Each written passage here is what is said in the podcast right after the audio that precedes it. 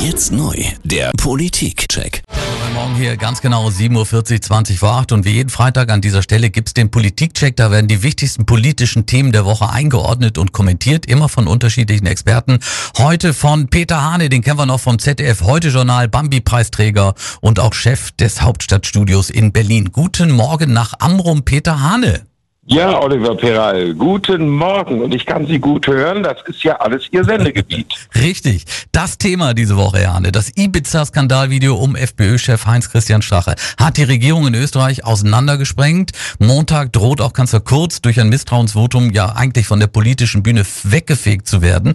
Jane, welche Folgen wird dieses Video auch außerhalb von Österreich noch haben? Auch Stichwort hier die Europawahl. Naja, nicht die erhoffte, nämlich nur der FPÖ zu schaden.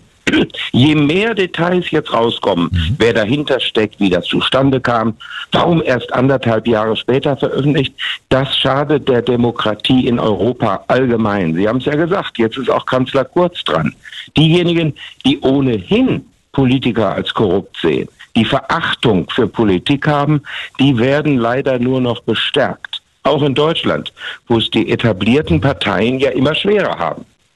Dann formiert sich gerne die jüngere Generation mehr und mehr gegen die etablierten Parteien. Passt im Grunde genommen auch zu dem, was Sie gesagt haben. Wir hätten da zum Beispiel den YouTube-Influencer Rezo. Der hat in einem knapp einstündigen Video die Arbeit der CDU und der SPD mehr oder weniger komplett zerlegt, ihnen auch die Hauptschuld an der Klimakrise gegeben. Das Video wurde mittlerweile über fünf Millionen Mal geliked. Ja, was würden Sie dem jungen Influencer sagen? Wobei so jung ist er auch nicht mehr mit 27.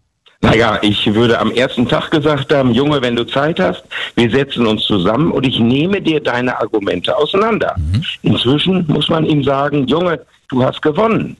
Äh, du, da, äh, die einst stolze Partei Adenauers und Kohls oder Brandt oder Schmidt, die SPD, hat vor dir kapituliert. Sie setzt dir nichts entgegen. Ich finde, das ist der eigentliche Skandal. CDU und SPD sind also in diesem Sinne wirklich Altparteien, die noch nicht wissen, äh, ja, was die Stunde schlägt mhm. und was junge Leute wirklich interessiert. Herr Arne, wir bleiben bei der Jugend. Heute der zweite internationale Tag von Fridays for Future. Was denken Sie über die wütenden Schüler bundesweit, weltweit? Also ich kann sagen, Thema ist angekommen. Die Politik beschäftigt sich jetzt ernsthaft damit. Ich würde jetzt das Motto ausrufen, Education for Future, also Bildung für die Zukunft. Lernen, lernen, auch freitags.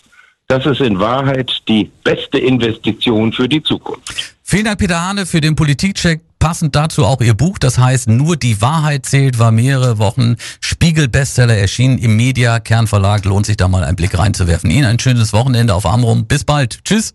Danke gleichfalls. Tschüss.